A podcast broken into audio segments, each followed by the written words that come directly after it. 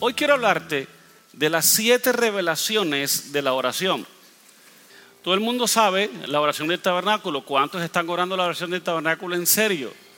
Que nos costó tanto aprenderlos que necesitamos todos nosotros realmente eh, practicarlos. Y yo tengo un anhelo, un deseo en mi corazón de buscar más a Dios, ¿verdad? De buscarlo, pero por horas. Que Jesús dijo, no habéis podido orar una vez, una hora por lo menos. O sea, que el cristiano debe orar una hora por lo menos. Pero como tú no sabes orar, como no tienes una guía, se te acaban las palabras a los 7, 8 minutos. Y por eso el tabernáculo de la oración, que es un modelo guía, nos ha servido muchísimo. Decíamos que en el tabernáculo hay tres secciones. El patio exterior, que le da la luz solar, el patio interior o el lugar santo, ¿verdad? Se pasa el velo y llegamos al lugar santísimo. El patio exterior representa el cuerpo, ¿verdad? El mundo. El patio interior representa el alma y el lugar santísimo representa el espíritu. Pero de acuerdo a este verso, Mateo 7:7, representa tres niveles de oración, tres ámbitos de oración que habíamos hablado el, el, viernes, los tres niveles de oración, el pedir, el buscar y el llamar. En el atrio exterior, el patio exterior, está el pedir, representa el pedir, ¿verdad? Sí, en el patio exterior. Ahí está el altar de sacrificios, ¿verdad? Es el lugar donde presentamos nuestras peticiones, donde está nuestra lista de oración, y es donde el enemigo ataca nuestra mente y quiere renunciar, y muchos se salen en el patio exterior. Comienza Jesús, te doy gracias por este día, me declaro sano, Señor, bendecido, y, y como tienen mentes tan distraídas, se salen y no avanzan, no avanzan en el siguiente nivel de oración. En el pedir, pedimos respuestas, ¿verdad? Ahí tus posiciones son conocidas delante de Dios, ¿verdad? Con ruego. Se oran las escrituras, Señor, tu palabra dice, tú dijiste, ¿verdad? Luego, muchos no pasan al segundo nivel, que es el patio interior, el lugar santo. Porque ah, allí, allí no solamente pedimos, ahí buscamos el rostro de Dios. En el, primero pedimos las manos de Dios, la ayuda de la mano de Dios, pero en el segundo, el patio interior, lugar santo, buscamos el rostro de Dios. Ahí no buscamos milagros, sino buscamos al Señor, buscamos la, la persona, no buscamos la promesa, ¿verdad? Yo quiero que toda la iglesia pueda madurar hacia allá, porque muchos bebés en Cristo todavía en la iglesia. Y aquí las palabras se vuelven pocas, es como Job, que ahí estaba adorando al Señor, ¿verdad? Quebrantamiento y mucho quebrantamiento en este, en este punto. Y aquí es donde buscamos al Señor. Allá amamos a Jesús diciéndole lo mucho que lo amamos, ¿verdad? Está el candelero a la izquierda y la mesa de la profesión a la derecha, que llegamos al lugar santísimo, que ahí es donde todos tenemos que llegar, todos tenemos que llegar, y es llamando al corazón de Dios, ¿verdad? Entonces en el lugar, el patio exterior, pedimos, eh, pedimos respuesta, en el patio interior buscamos el rostro del Señor o buscamos al Señor, y aquí en el lugar santísimo llamamos al corazón de Dios y ahí es donde Dios nos habla a todos. ¿Cuál es el problema de nuestra vida de oración? Que nos salimos en la primera fase o nos salimos en la segunda fase. Y una iglesia madura tiene que aprender a orar en el tercer nivel de oración, que es el lugar santísimo. Nosotros somos de cantos, de atrios, pero a la hora de orar tú ves a los jóvenes así. O sea, viene redimido los enciende, y eso está bien. Pero cuando se meten con Dios, de hecho, yo he visto niños que son del lugar santísimo aquí, usted sabe. Niños que se meten en una adoración tremenda con el Señor. Y también mucha gente. de hecho, el viernes pasó algo bonito. Todos adoramos de una manera impresionante por unos no sé cuántos minutos. Fue hermoso, fue hermoso, ¿verdad? Entonces, tenemos que ser Ezequiel 22.30. ¿Qué dice Ezequiel 22.30? Que busqué entre ellos hombre que hiciese vallado, ¿verdad? Y que se pusiese en la brecha delante de mí, dice Dios, a favor de la tierra, para que yo la destruyese y no la hallé. Entonces, en ese, en ese punto es donde Dios quiere que estemos del lugar santísimo. Amén. Allí es donde nos volvemos un vaso de intercesión. Ahí se nos olvida el ser. En ese tercer nivel se nos olvida el ser porque ya no somos nosotros, ya no nos interesa a nosotros nuestras peticiones, nos interesa el reino de Dios, nos interesa el corazón de Dios, nos interesa lo que le interesa. Pero como todavía somos muy egoístas, Señor, bendice a mí, al perro, a mi esposa, a mis hijos y a nadie más en nombre de Jesús y el carro. Pero en lugar santísimo, tú estás orando por las naciones, estás orando por Venezuela como si fuera tu propia mamá, ¿verdad? Estás orando por, por, por, por el país, ¿verdad? Ya entras en otro nivel donde no hay egoísmo. En los primeros niveles eres todo tú, tú, tú, tú, tú, tú, tu sanidad, tus finanzas, tus hijos, tu, ¿verdad? Lo cual está bien, pero nunca alcanzas el tercer nivel de sin egoísmo. De donde, donde tú comienzas a meterte en los planes de Dios. Donde tú no estás orando por ti. Pero estás orando por la iglesia, estás orando por otro, estás orando por, por la ciudad, estás orando por el país, estás orando por los intereses de Dios. Saber. Amén. ¿O no amén? Entonces ahí es donde tu, comunión es restaurada. Te vuelves un vaso de intercesión. Ahí, en el lugar santísimo, se cambia el mundo. No en los atrios. Ahí. ¿verdad? Se transforma el mundo para el Señor. Entonces hay que quedarse lo suficiente ahí, pagar el precio, ¿verdad? Ahora bien, yo decía, y voy a aclarar algo, Isaías 40 no habla de oración. Isaías 40 habla de espera, ¿verdad? De tiempo el tabernáculo de oración habla de la oración en sí, pero los que esperan en el Señor tendrán nueva fuerza. Están hablando de quedarse en el Señor, de, habitar en su presencia, ¿verdad? O sea, hay mucha gente que ora, pero no se queda. Hay que saber escuchar a Dios. O sea, la oración profunda es aquella que tú estás esperando, esperando en Dios, esperando en Dios, y ¡pum! Dios te toca el corazón y terminas conectándote con Él. ¿Cuántos saben que a veces uno ora pero no sienta a Dios. Y yo otras veces uno se ora, ora, se mete con Dios y ¡pum! Dios lo toca. Mire, Dios va a llamarte la atención como fuere. Pero que te la llama, te la llama, porque Dios nos está buscando la intimidad. Y recuerden esto. En aquel día diréis, pero maestro, hicimos señales en tu nombre, sanamos a los enfermos, echamos fuera demonios. Y Jesús le dirá, no os conocía horas de maldad. Entonces tenemos una gran amenaza que, ojo, de estar muy ocupados en el ministerio y no en el Señor que nos los dio. Tengan mucho cuidado. Yo no quiero líderes que se queden en el rapto. Yo no quiero líderes que se vayan para el infierno. Cuando saben que la salvación es muy cara como para perderla después de viejo. Yo no quiero líderes en pecado. Yo, yo quiero santidad en las casas. Yo quiero santidad en los púlpitos. Yo no quiero adulterio, ni homosexualismo en sus hijos, ni lesbianismo en sus hijas, ni drogación, ni ataduras emocionales y físicas. No, yo quiero una iglesia libre.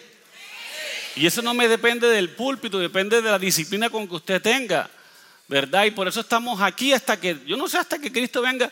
¿Por qué? Porque Jesús dijo una parábola las vírgenes insensatas y las, las, las sensatas.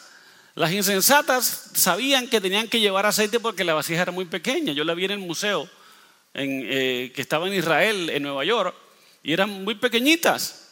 O sea, era una ridiculez no llevar una vasija para toda un, un, repuesto para toda una noche.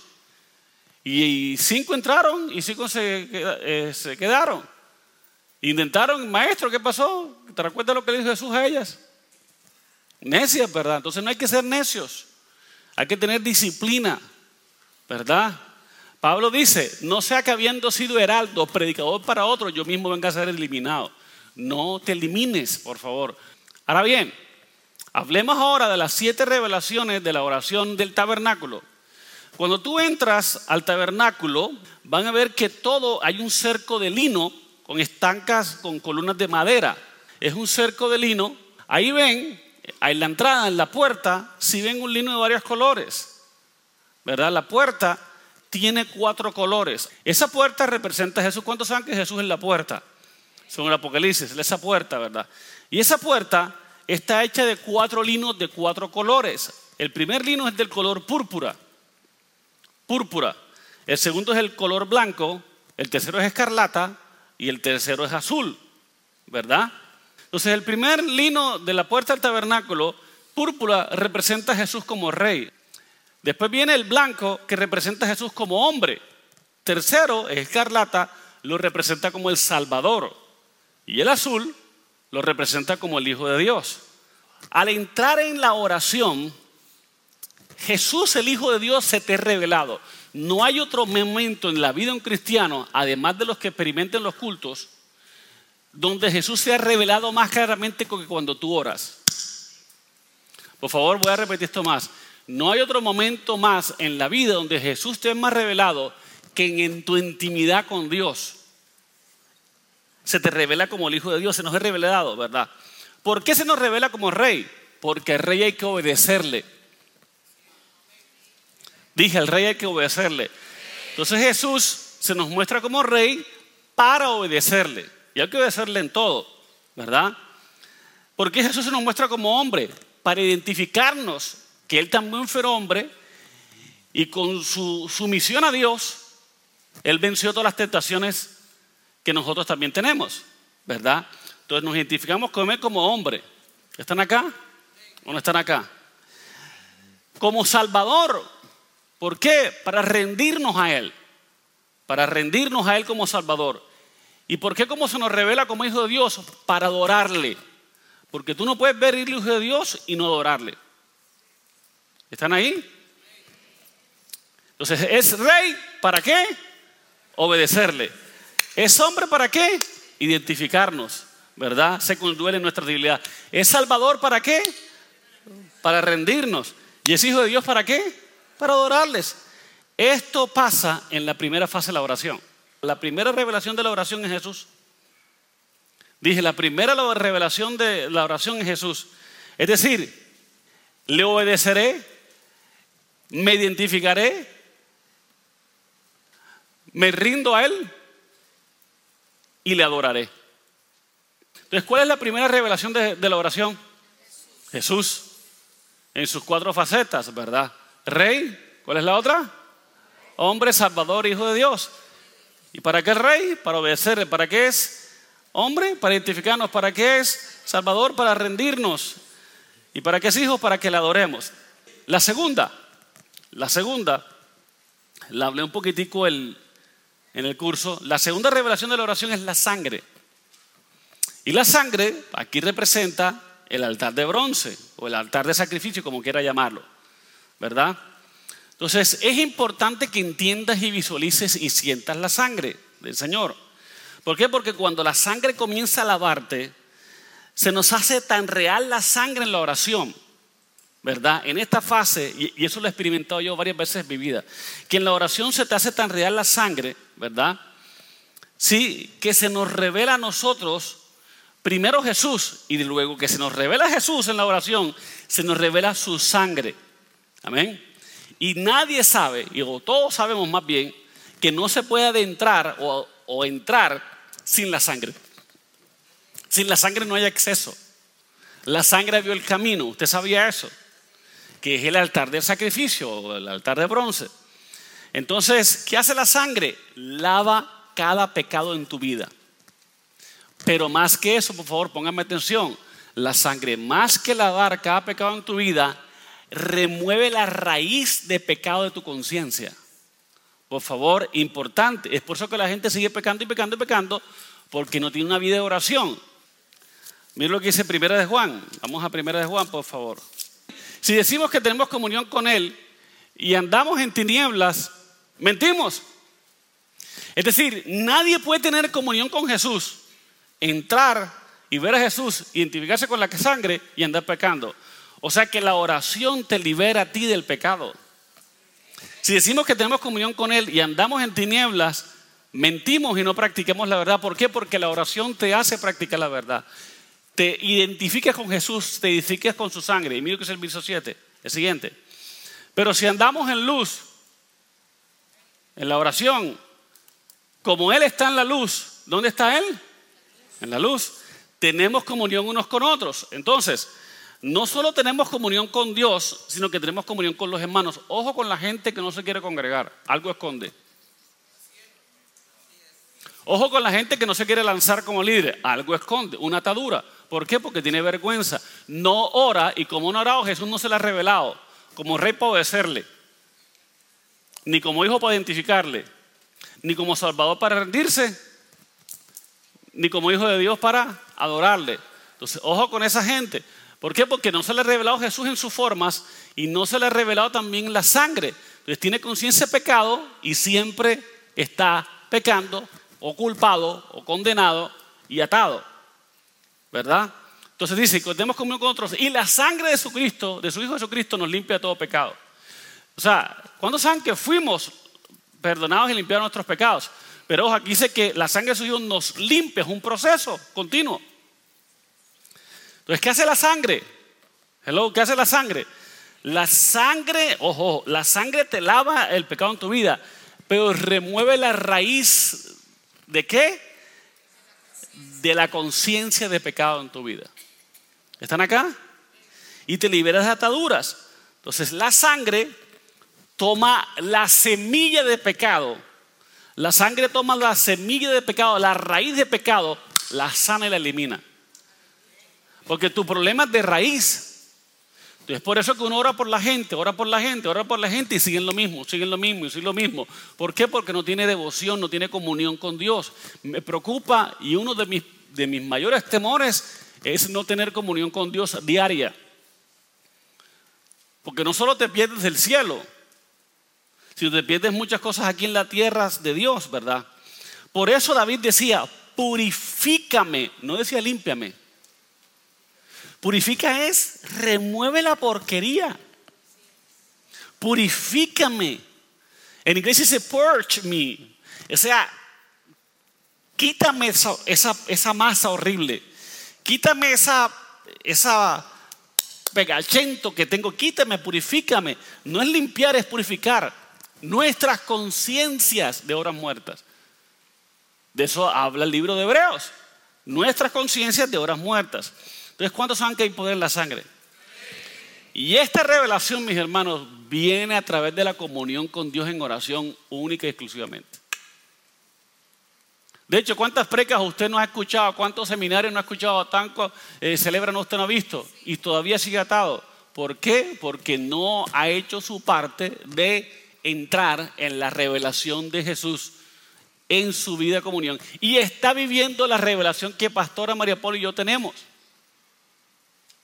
Está viviendo a través de la fe de nosotros. Y es por eso que cuando le, haga, le pasa algo, entonces, pastor, ayúdeme, auxilio. No, tienes que aprender por tus propios medios. Es por eso que David decía, purifícame. Amén. Entonces, esta revelación viene a través de la oración. Y cuando tú estás, en el, cuando tú entras en comunión, entras en el Espíritu. Y en el Espíritu hay poder. Porque no es lo mismo, y ojo, que usar el nombre del Señor en mano para todo. Ay, en el nombre de Jesús no ay, Dios no lo quiera. Eso es usar el nombre de Dios en vano. Y es por eso que la gente perdió poder a usar el nombre de Jesús. Usted recuerda la historia del muchacho que el papá le trajo, el muchacho a su hijo que estaba endemoniado y los discípulos no pudieron, pero Jesús estaba con Pedro, Jacobo y Juan en el monte de la trifiguración y bajaron y se le liberaron. ¿Por qué lo liberaron los que estaban arriba y los que estaban abajo no? Porque no tenían comunión. Entonces yo te puedo haber lanzado como líder, pero eso no quiere decir que vas a tener poder. Tienes el potencial para hacerlo, pero el poder se te activa cuando vas a orar. Entonces hay personas que no oran y no tienen poder. Y ya Jesús es como la pata del, conejo, piensa que es de la buena suerte. No sirve para nada. Entonces dicen en la carne, en el nombre de Jesús, y nada pasa. Porque el nombre de Jesús sucede o es activado cuando lo nombras en el Espíritu. Entonces la vida en el Espíritu la que activa el nombre de Jesús. Anote eso y no lo olvide. Es la vida en el Espíritu la que activa el nombre de Jesús y la que activa la sangre de Jesús. Es la vida en el Espíritu la que activa el nombre de Jesús y es la vida en el Espíritu la que activa la sangre de Jesús a favor tuyo. ¿Están aquí entendiendo o no están aquí entendiendo? Amén. Entonces, en este segundo nivel de la sangre, eres bautizado en la sangre. Te ves, te ves como te, se te hace real, pues, si me explico mejor. Caminas en esa realidad, te sientes limpio. Te sientes limpio. Y se cumple primera de Juan 1.7 que te lo acabo de decir. Si vivimos en luz, así como Dios está en la luz, entonces tenemos como uno con otros y la sangre de Jesús, su Hijo, nos limpia de todo pecado y nos purifica de toda maldad. ¿Ven? ¿O amén? Ok, la tercera revelación de las oraciones es la palabra, o de la oración es la palabra. Es cuando tú te conectas con Dios a través de la escritura. Ojo, nadie puede tener comunión con Dios si no conoce las, si no conoce las escrituras. Tienes que leer diariamente la palabra de Dios, tienes que estudiar diariamente la palabra de Dios. La palabra se hace viva en la oración. Hello. La palabra se hace viva en la oración. ¿Sí? Se ora la palabra, se hay una confianza en la palabra. Ahí donde tú ves que el verbo, que es la palabra, se hizo carne. ¿Sí? Entonces, cuando tú te haces uno con la palabra, cuando tú estás impregnado con la palabra, cuando tú entras a la dimensión de la palabra a través de la oración, se cumple 1 Juan 5.14. 1 Juan 5.14 dice, y esta es la confianza que tenemos en Él, que si pedimos alguna cosa conforme a su voluntad, ¿el qué? ¿El qué? ¿Cuál es la confianza? ¿Qué es la confianza? La confianza que nos trae es el estar con Él. Entonces dice, esta es la confianza que tenemos en Él. Que si pedimos alguna cosa, ¿en dónde? En la oración, en el lugar santo. ¿El qué? Nos oye. Entonces, ¿por qué Dios no te oye? Porque tú estás tratando de usar la palabra fuera del tabernáculo. Y es por eso que usted tiene unas bendiciones retrabadísimas. ¿Por qué? Porque no son gente de oración, no son gente que busca a Dios. ¿Y qué pasa? Están estirando versos al aire. No, eso funciona así. Si no te haces uno con la palabra en la oración, si no abrazas la palabra en la oración, si no se te revela esto, tú, puedes saber la Biblia, pero vas a terminar siendo el loro carismático. Eso no sirve para nada. Tienes que tener intimidad con Dios donde la palabra se haga viva, se haga real. La palabra no se le revela a nadie que no tenga intimidad con Dios. Entonces hay que pasar ese velo, el velo de la palabra. La palabra te conectas a través con, con Dios, ahí con la escritura. La palabra se hace viva, se ora de una manera, te compenetras con la palabra. ¿Están ahí? ¿O no están ahí? No, no, no es simplemente confesiones. Hay confiesa eso. Confiesa eso. Eso no funciona si no tienes intimidad con Dios. No funciona. No funciona. Él es un parlanchín. No funciona. Hasta que tú no. es, que, es que muchos tienen logo, pero no tienen rema. La palabra rema se revela adentro, no afuera. Pues si se los vengo diciendo, amén. Y ahí te vuelves uno con la palabra. La cuarta revelación de la oración es la luz. ¿Cómo así, pastor? Entramos del velo, ¿verdad? Entramos allí y vemos a la izquierda el candelabro, la mesa, la, el candelabro.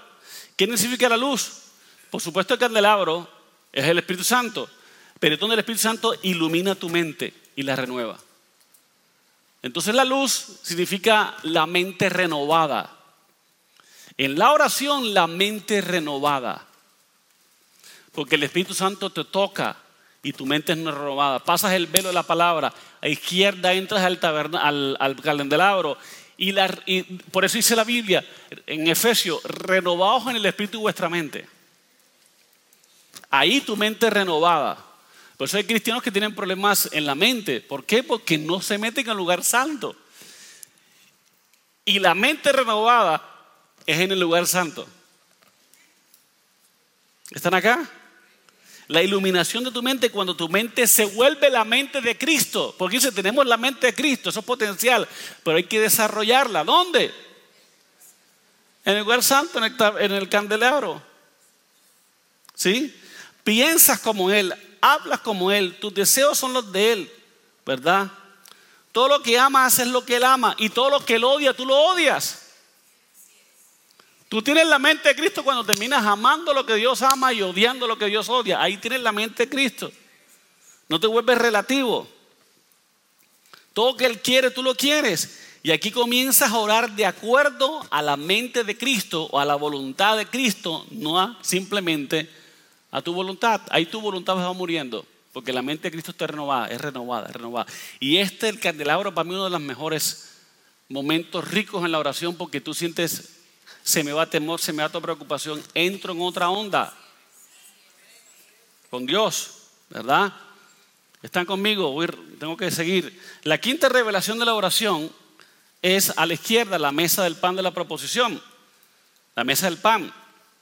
Es cuando participas del pan y te vuelves uno con el Señor, es como con la Santa Cena. Te identificas con Él, estás conectado, estás completo en Él, te unes a Él por medio del pan, ¿verdad? Por eso dice, dice el Salmo, gustad y ved que el Señor es bueno, gustad y ved que el Señor es bueno, ¿verdad? Tú comes de tu carne, bebes su sangre, es, es, la cena. La mesa del pan de la porción es la cena. Es, es, es, un festejo espiritual con Dios, es una profundidad con Dios. Ahí te conectas en la mesa del pan de la proposición. ¿Qué hay ahí? Te vuelves uno con Él por medio del pan. Ahí lo pruebas, dice Señor, carne, de mi carne y bebo, como de tu carne y bebo tu sangre. Simbólicamente, ahí te identificas con Él, ¿verdad? Estás conectado. Eh, te vuelves, un, no, sé cómo explicarlo a menos que tú te vuelvas con, pero tú estás metido ahí con el Señor. Tú sabes que Él es tuyo y tú eres de Él, tú eres de Él. En ese momento, en la quinta revelación, en la mesa del pan, se te ha revelado Jesús, te identificas, te conectas, te sientes completo. Por eso es que mucha gente sufriendo de soledad, sufriendo de, desamparo, sufriendo de depresión. ¿Por qué? Porque no están conectados. No tienen su mente renovada y como no están su mente renovada, no están conectados con el Señor en oración. Todo esto, esto sucede en la oración. Y no hemos entrado al lugar santísimo todavía. Estamos en el lugar santo. Imagínate todo lo que tú puedes llegar a hacer. Las profundidades con Dios. La sexta revelación de la oración es la intercesión, lo que yo hablaba el viernes. En la intercesión, ¿qué sucede? Estás en el altar del incienso. En el altar del incienso, antes del lugar santísimo, está en el altar del incienso. ¿Y qué pasa? Comienzas a interceder por gente que ni conoces, países que ni conoces. Porque ya no es para ti, ya no se trata de ti, ya no se trata de tu plan, ahí tus planes mueren y se trata de Dios y de su plan. ¿verdad? Por eso ahí los intercesores para mí, que toda la iglesia, toda esta iglesia debe convertirse en un intercesor, toda la iglesia. Esto no es por un poco, esto es para todo el mundo. Tiene que saber interceder porque es el ministerio del Espíritu Santo, ¿verdad? Es, el llamado de Jesús. ¿Cuál es, ¿Qué hace Jesús ahorita? Interceder a la diestra del Padre. Jesús está haciendo eso haciendo intercesión constante por nosotros. Él está, en este momento está haciendo eso, ¿verdad?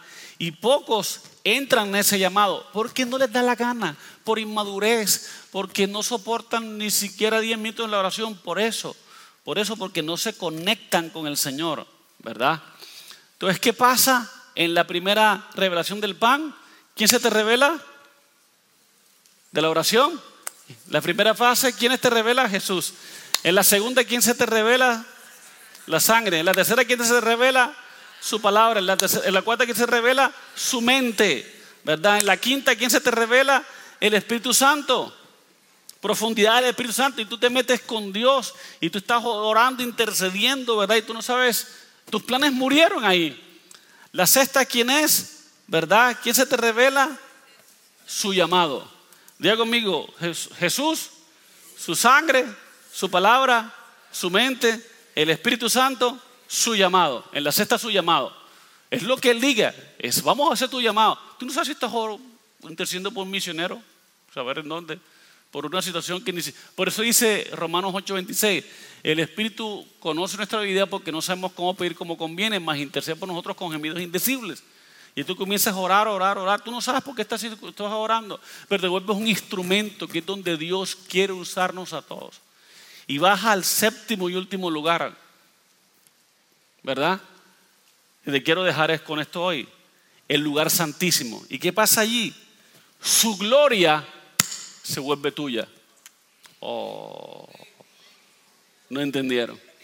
No sé quién estoy hablando hoy en esta mañana. Su gloria en el lugar santísimo se vuelve tuya. En el lugar santísimo su gloria te toma Eres participante de su gloria y ahí prepárate para ser usado por Dios con una manera como nunca antes. Ahí tus hijos, todo tu, tu tu, casa cambia, tu familia cambia. Eh, eh, no, me, no me preguntes lo que pasa ahí, ¿verdad? Pasa una transformación general. Donde tú vayas eres bendición. Donde tú vayas hay transformación. Donde tú vayas eres un agente de cambio. Señores, y eso no se pasa yendo a cursos y yendo a congresos. Eso se pasa cuando te metes con Dios horas, días, semanas, meses, años, hasta que Dios te toque y te vuelvas uno con él y te conectes como debes conectarse en espíritu, alma y cuerpo allí. Ahí es cuando sucede una transformación que esta ciudad no ha conocido ni conocerá jamás. Y a eso quiero llevar la iglesia a que ese templo nos quede chiquito de la cantidad de gente que al medio tocarnos va a ser transformada. Dios te quiere volver. ¿Están entendiendo el llamado y mi urgencia? Con lo cual yo quiero que todos mis líderes lleguen allá. ¿Están entendiendo eso? ¿No están entendiendo? Yo quiero, yo quiero su gloria. o sea, tú vas a caminar y la gente te va a decir, oye, tú tienes algo. Y en esto poca gente lo tiene. Y necesitamos tener lo que la gente vea a Cristo revelado en nosotros. Yo recuerdo en una guerra de Vietnam, en la Segunda Guerra Mundial, que un hombre oraba, lloraba y buscaba a Dios en esa guerra y lo pusieron en una torre a vigilar y el capitán dijo, bájenlo, porque era, estaba todo lleno de luz y los enemigos lo disparaban. Así, hasta ese punto, ¿verdad? Y ese punto, ni el diablo se te acerca ni la carne te inquieta. No, no, no, no hay nada. Es el lugar que yo les hablé. Recuerda que yo les hablé de un lugar donde el diablo no sabe dónde queda. ¿Se los comenté o no se los comenté? Sí o no, ¿verdad? Recuerda Deuteronomio 32, 13, que lo hizo subir a Jacob sobre las alturas de la tierra, comió los frutos del campo y chupó de la miel de la peña ¿verdad? Eso es elevar a, unas alturas, pero hay otro verso, hay otro verso que les, que les repartí, ¿verdad? No hay ave rapaz que conozca ese escondrijo, ni ojo de halcón que lo haya descubierto, ninguna bestia, son demonios que haya puesto su pie, tampoco merodían ahí los leones. O sea que el diablo anda como león rugiente. No hay, solo es el lugar santísimo. Solo no, ahí no llega nada. Usted quiere esconderse, no se vaya para Estados Unidos, para Costa Rica o para Panamá. Métese en el lugar santísimo y el diablo ni lo ve. Ni lo ve. ¿Cuántos quieren eso, mis hermanos? Yo no sé tú, pero yo quiero eso. Ah, me encanta la palabra. Ese es el Salmo 91, el que habita al abrigo del Altísimo, morará bajo la sombra de los Lo que pasa es que nosotros entendemos abrigo y en inglés dice diferente. In the secret place, en el lugar secreto. Lo que pasa es que abrigo lo traducen en el español abrigo, pero en inglés es el secret place, el lugar secreto. El lugar secreto, ¿verdad? El que habita al abrigo es el lugar secreto. No el que visita, metas ahí, ahí no lo coge nadie, hermano. Y yo creo que esta iglesia está escondida allí.